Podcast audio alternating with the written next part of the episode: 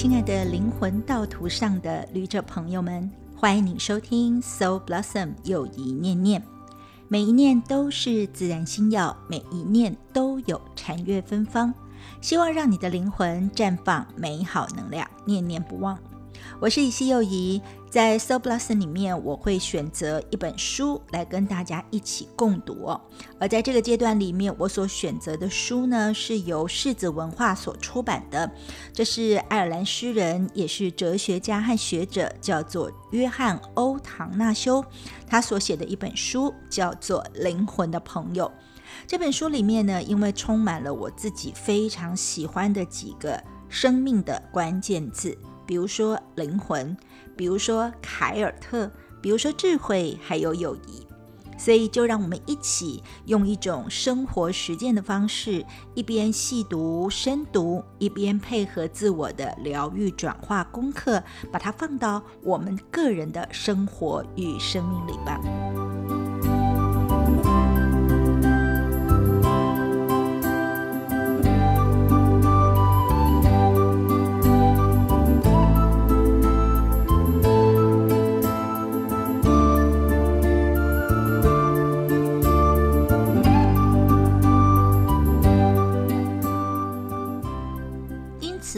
一起进入共读的第一部分，也就是第一个章节，它叫做“友谊的奥秘”，而第一篇文章叫做“博大的光明”。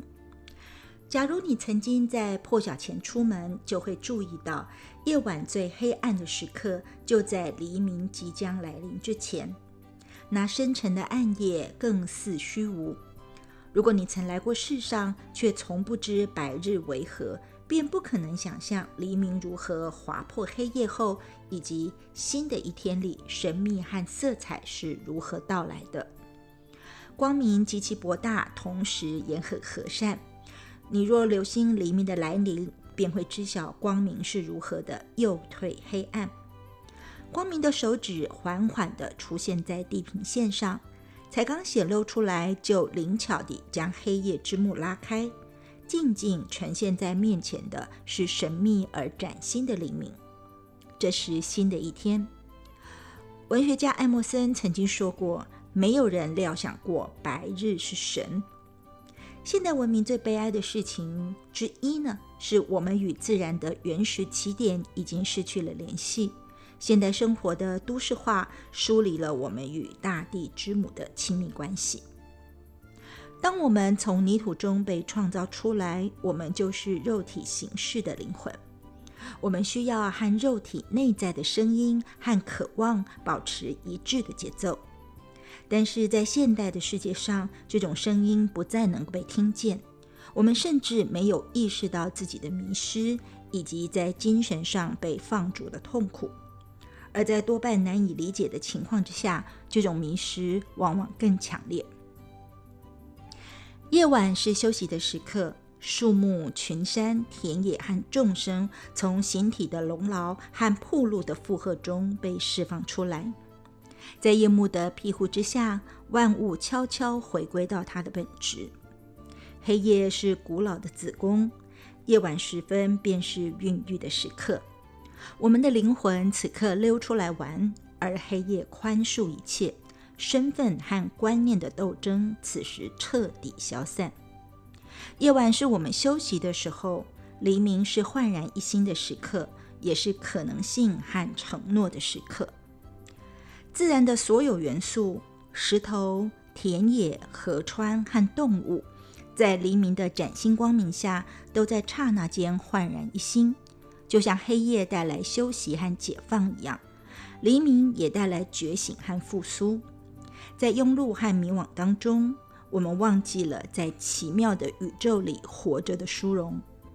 每一天，黎明都会揭开这个宇宙的神秘面纱。黎明最让人惊奇，它唤醒我们去注意自然界中无限的有。这个有是加引号的有。宇宙让万物穿上极其微妙的色彩，而这取自于威廉布莱克的文字。他说：“色彩是光明的伤口，色彩引出了自然核心深处的秘密。其实呢，作为这本书第一个篇章当中的第一则的这个文字呢，我自己呢，其实读了，尤其在最近，其实是蛮有感。以往我可能也跟大家一样，就是一个呃每天忙到很晚，然后其实呢，就是呢几乎已经忘记了所谓的日出是什么样子，黎明是什么样的感觉。但是呢，在今年的下半年开始呢，其实呢，为了呢做我自己的定课，那也是师傅规定我的功课，所以呢，我开始呢训练起自己，甚至有一点点开始呢，呃，整理或者是归纳自己，让自己可以早一点起床。那我觉得呢，在早起之后呢，那陆续经营了大概差不多三个月左右的时间，我突然发现，其实呢，一天二十四小时的这件事情其实是没有改变的。但是呢，因为我早起之后呢，我突然觉得好像呢，属于我自己的时间变多了，那个 me time 的时间呢，变得好像是特别的珍贵，也特别的具有养分。那因为早起呢，我突然可以看到很多以前我觉得。呃，在我们家附近也好，或者是呢，在我周边的公园的绿地也好，或者是呢，其他的这个环境里面的各种景象跟声音也好，好像都有了一些新的面容，或者是一些新的样貌出现。然后，因为觉得早起之后呢，突然可以感受到说呢，因为要早早点起床嘛，所以呢，就像这个文字里面提到的一样。那夜晚是我们休息的时刻，然后黎明是一个焕然一新的时刻。所以呢，当我们有所休息，又能够有所早起，然后看到所有新的面貌跟新的能量的时候，真的你就会发现，你的时间呢好像比别人多了一点点。然后呢，所有你想要做的事情、完成的梦想，或者是呢滋养自己的时候，这些所有的可能性跟你的承诺呢，好像都有了兑现的时候。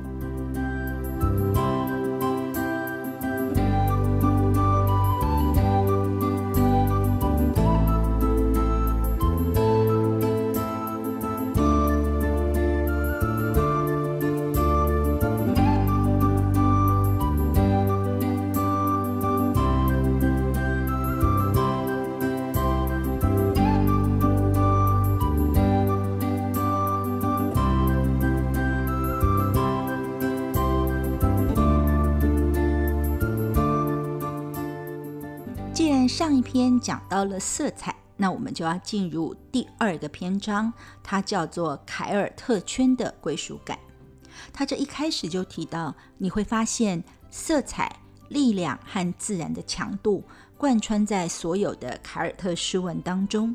在他的描绘底下，风、花朵和岸边的碎浪是多么的美丽。凯尔特在精神上是崇敬月亮。但是他也崇尚太阳的生命力。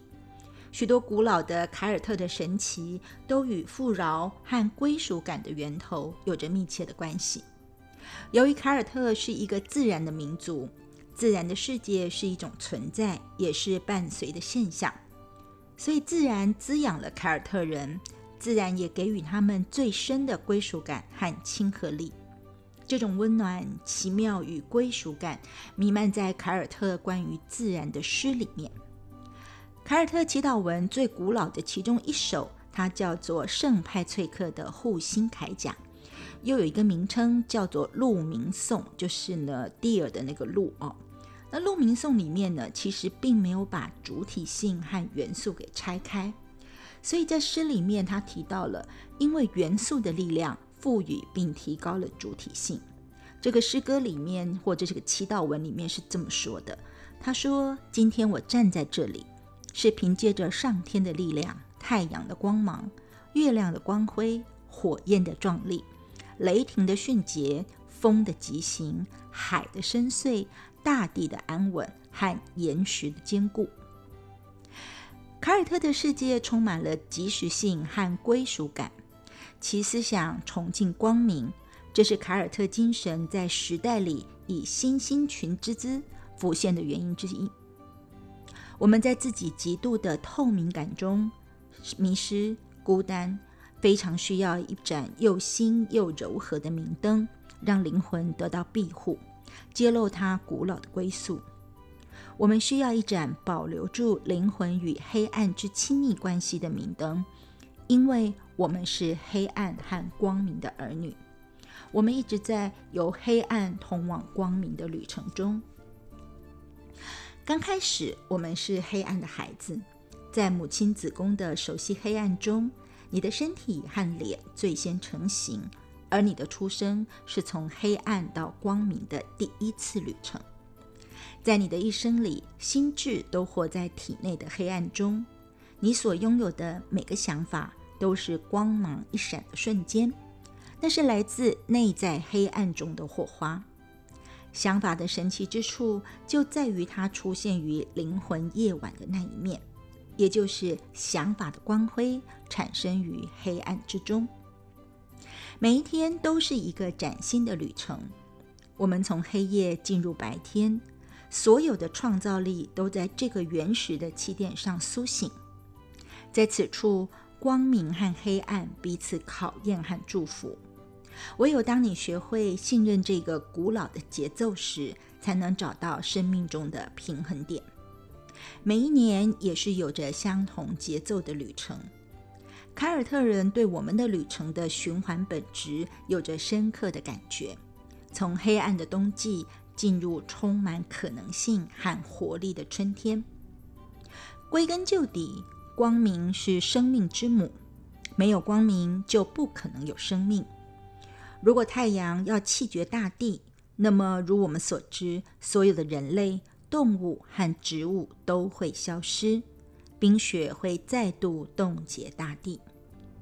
光明是上天的精灵密使，它维系着生命。光明是滋养的精灵，唤起自然中的温暖和色彩。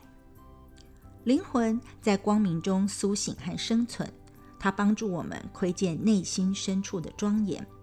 一旦人类开始寻找生命的意义，光明就变成表达出生命的永恒和深度最强力的象征之一。在西方和凯尔特的传统中，思想常被比喻成光明。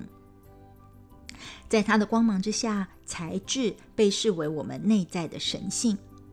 当人类心智开始思考生命中第二大奥秘的时候，也就是爱的奥秘的时候，光明也因为其力量和性质而总被用来当成是一种象征。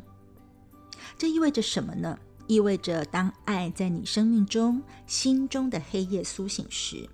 爱就像你内心破晓的黎明。从前只有无知，现在则是熟悉；从前只有恐惧。如今你有勇气，从前你的生活里只有窘境，如今则充满了优美的旋律。从前你不修边幅，如今你优雅又从容。当爱在你的生命中苏醒的时候，它就像重生一般，是一个新的开始。在这个第二个章节里面呢，讨论到的是凯尔特圈的归属感。我觉得我很喜欢凯尔特文化，就是因为它一切都就近，而且都奠基于自然当中。而这里面所提到的关于色彩、关于力量、关于所有自然的强度，还有它特别所提到的光明这件事呢，我其实是很有感触的。怎么说呢？其实，在我自己呢学习的这个颂乐，也就是人生疗愈的过程当中，曾经跟过一位荷兰的老师，叫做 Evon。那他呢，其实呢带我们呢进行了他的 Pensory Living Song 的这个所谓的人生唱诵的训练的练习。我记得在其中有一门课呢，叫做呢，应该是叫做丰硕的黑暗，或者是我们在谈细胞当中的光明与黑暗。那我们也曾经呢，在唱诵的过程当中，有唱到整个我们人在出生的过程，受精到出生的生之礼赞的历程。在这几个呢，很具有象征性的历程，不管我们在唱细胞，或者是在上生之礼赞的时候，都会提到关于黑暗跟光明的这个对比。所以，正如同这篇文字当中里面所提到的，其实呢，黑暗跟光明，我们不可能摒弃掉任何的一个，因为我们所有的人都一直在由黑暗通往光明的旅程当中。所以，就像他的叙述一样，我们是黑暗的孩子，在母亲子宫的熟悉黑暗中，我们的身体和脸会成型，然后我们出生就是从黑暗到光明的第一次旅程。但是在我们的一生当中里面，我们其实随时都有这种黑暗跟光明的同时存在，或者是从黑暗到光明的历程。所以呢，这是一个自然的节奏，当然也就是生命的节奏。所以就像他说的，光明是生命之母，没有光明不可能有生命。所以呢，在光明与黑暗的对立，或者是一个所谓的和谐更替的状态，我们当然不希望它是对立的哦。所以我记得我在读这一篇的时候呢，真的有想起我当初在唱这个人生疗愈的时候，在唱到细胞里面光子的这种黑暗跟光明的这种所谓的更替的协调性，或者是我们在唱生之礼赞的时候，我都可以感觉到说，也许黑暗不是我们要害怕的事情，因为光明与黑暗只是能量的一体两面而已，而在。凯尔特的文化里面，他就提到了，正如同我们觉得恐惧跟爱好像也是一个光明跟黑暗的对比，但是他说，当爱在生命中。尤其在我们心中的黑夜苏醒的时候，其实呢，爱对恐惧所带来的力量呢，其实就像内心破晓的黎明一样。我觉得呢，其实这也会告诉我们，其实呢，在我们很多很多的呃学习当中里面都提到，我们在我们的行为当中的动机最常出现的，你可能是因为爱而有所行动，你也可能因为恐惧而有所行动。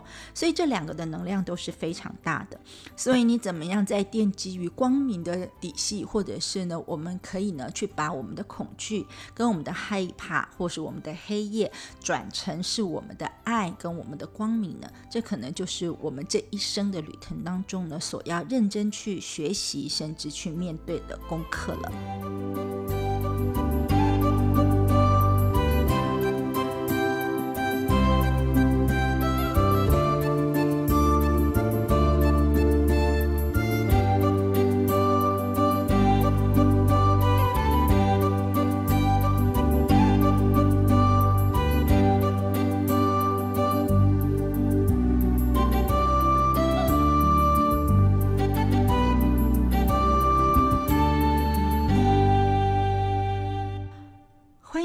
《So Blossom》，我们来念念呢《灵魂的朋友》这一本书，在它第一个篇章的部分叫“友谊的奥秘”当中，今天要跟大家共读的是第三篇，它的主题呢是“人心从未完全诞生”哦，就是我们人的心哦。那他说，虽然人的肉体在某一刻便完全出生，但是人心的完整诞生是一直在进行的过程。它在你生命的每个经验中新生，发生在你身上的每件事情都有可能强化你的深度，促使你的内在诞生出新的新领域。爱尔兰诗人 Patrick Kavanagh 他贴切地描述了庆贺事情发生的感觉。他是这么说的：“他说，赞颂，赞颂，赞颂事情的发生和它的本质。”在基督教的传统里，最美的圣礼之一就是洗礼，包括在婴儿心口涂油的特殊仪式。洗礼源自于犹太教的传统，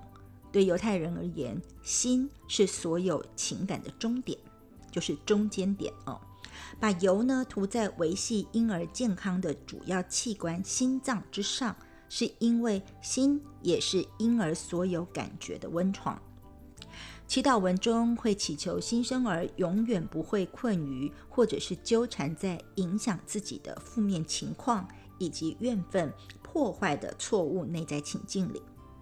祝祷文也祈求孩子一生情感平顺，而他的情感可以自由流泻，将他的灵魂带到外面的世界，获取世上的欢乐与和平。相较于宇宙的无限性和大自然无语的深邃。人类脸上散发的光彩象征着熟悉，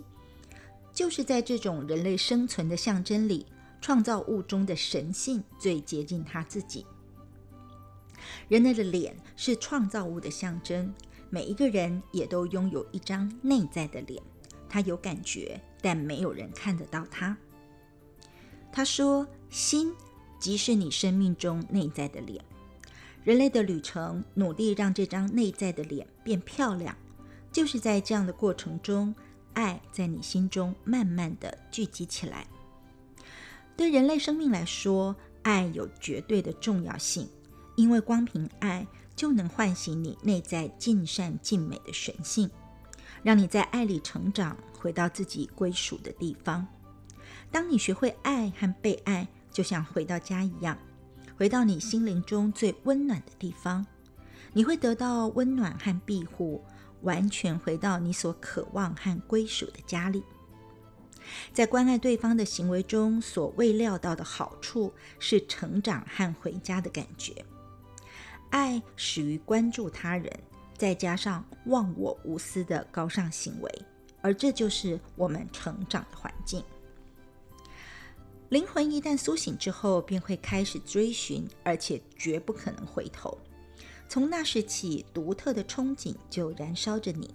绝不再让你逗留在自满和抱负未完全实现的低洼里。你为了永恒而不懈怠，不愿意妥协，否则危险会威胁你，阻止你努力达到自我实现的巅峰。当这条心灵道路开通之后，你可以对这个世界和其他生命极其慷慨。有的时候，对外慷慨是很容易的，不断的付出，付出。再付出，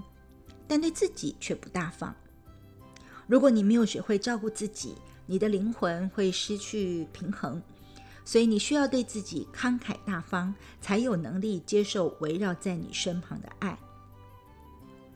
你有可能极度渴望被爱，你有可能在自身以外那些孤单的地方追寻了许多年，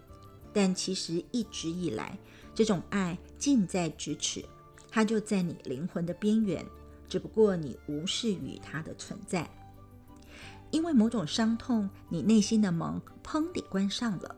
然后你无力打开它去接受爱，所以你需要多留心才能获得。诺贝尔文学奖得主鲍里斯·巴斯特纳克曾经说：“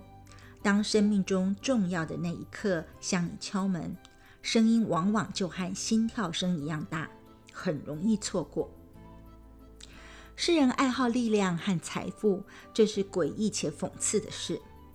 在这个世界上，你可能非常的成功，受人称赞，拥有无穷的财富、美好的家庭、事业有成，几乎拥有一切。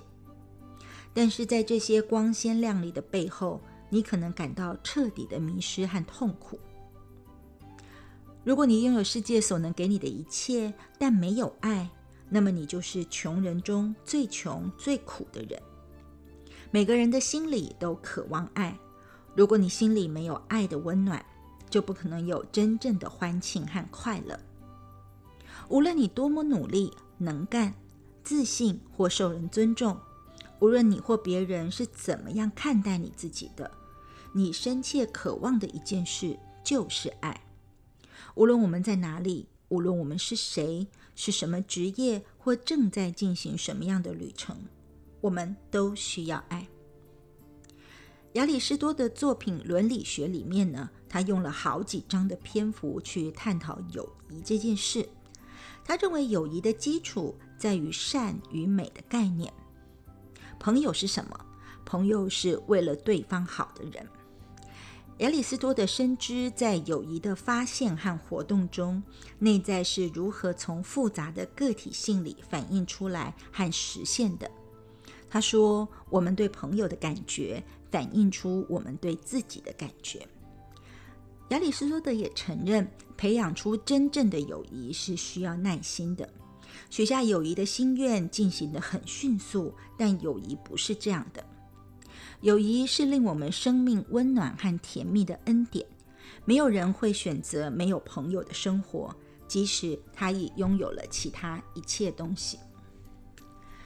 在这个篇章里面呢，其实他提到的是人心从未完全诞生这一个概念哦。他说，我们虽然是已经呢呃出生了，肉体俱全了，但是呢，我们的心或者是说我们的脑，其实是一直在发展、一直在成长的过程当中。而这个事实呢，其实在科学上面也是验证的哦。因为在我所学习的胚胎发育学或者是疗愈相关的学问当中，里面就有提到，虽然呢，在我们受孕胚胎的过程当中里面呢，我们会知道呢，心脏会长，器官会长，然后呢，身体的肌肉会长，大脑当然也会长，但是其实，在出生之后呢，baby 的大脑还是一直持续在发展的过程当中，然后这个大脑成为是我们意识的一部分，所以在我们的生命的历程里面，我们常会碰到的很多创伤跟跟痛苦，其实是来自于我们的身体的欲望没有被满足。或者是我们意识上的渴望呢没有被满足，那所以呢，当意识上我们很想要的东西，比如说爱没有被满足的时候，我们会觉得很受伤，有创伤的感觉。当我们身体上想要有幸福感，想要被拥抱的这个渴望没有被满足的时候，我们会感觉到很痛苦，或者是真的像是生病一样的感觉。那这个时候呢，我们都知道我们需要疗愈，跟我们需要被转化，而这所有里面呢，就像。书里面所提到一样，最美的事情都跟爱有关。那我记得我以前呢，曾经看过一个书，是说，呃，这世界上好像被心理学家区分成有四种爱哦，那就好像是我们的呃盖起房子的四根柱子一样。那么在佛法里面的四根柱子呢，叫做慈悲喜舍。然后在心理学上面的这个四根柱子，它提到的是四种爱，分别是血亲里面的这个所谓的亲爱。还有呢，就是朋友之间的友爱，还有情侣之间呢，或者是伴侣之间的情爱，以及最重要归属于这个所谓的宗教灵性上面的大爱哦。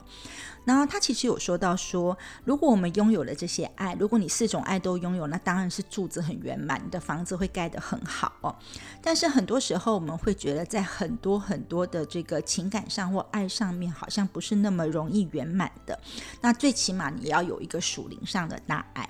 但是那个心理学家，我记得他曾经说过一句话，我自己记得很清楚哦。他说呢。呃，亲爱或者是是我们与生俱来的，没有办法去拒绝或者是否认，所以我们必须好好的面对它，做功课。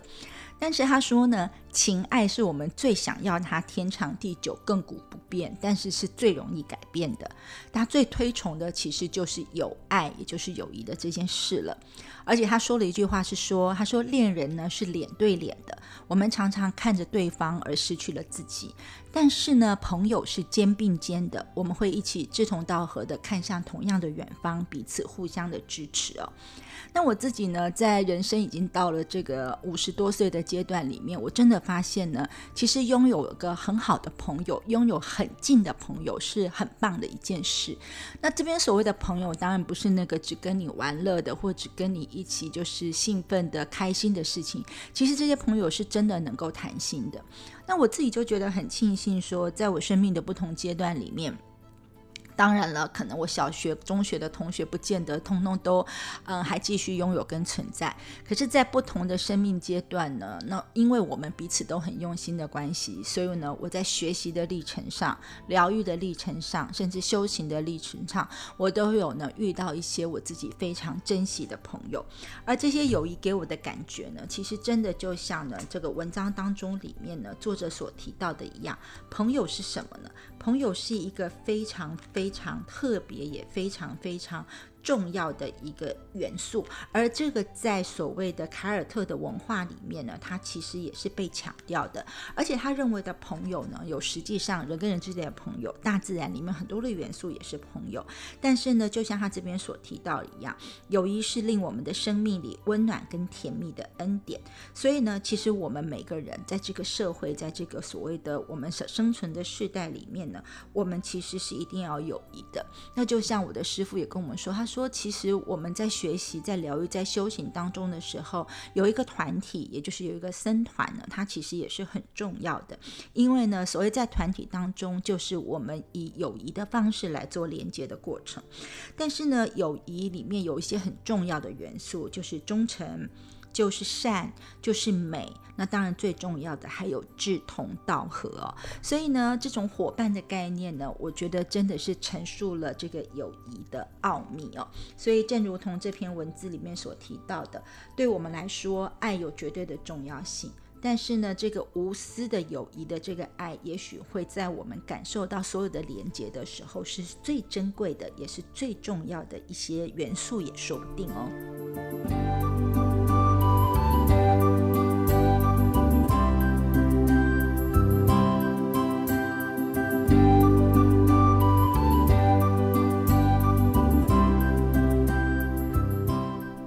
感谢你今晚跟以西优以一起共读了《灵魂的朋友》这本好书哦。《灵魂的朋友》这本书呢，其实是由狮子文化所出版的。那作者呢是爱尔兰的一位诗人、哲学家跟学者。那其实呢，也是呢精通爱尔兰的这个盖尔语，就是一个古老的盖尔语母语的一位重要的人士，也就是约翰·欧唐纳修。他写的这本书里面呢，谈了非常多在凯尔特文化里面呢，他们跟自然连接的过程。也就是说，我们在这本书里面可以透过古老凯尔特的永恒智慧之眼。带领我们每一个人去探索灵魂内外的朋友，那重返一条几乎被人遗忘的智慧之路，而成为一个真正的完整的人哦。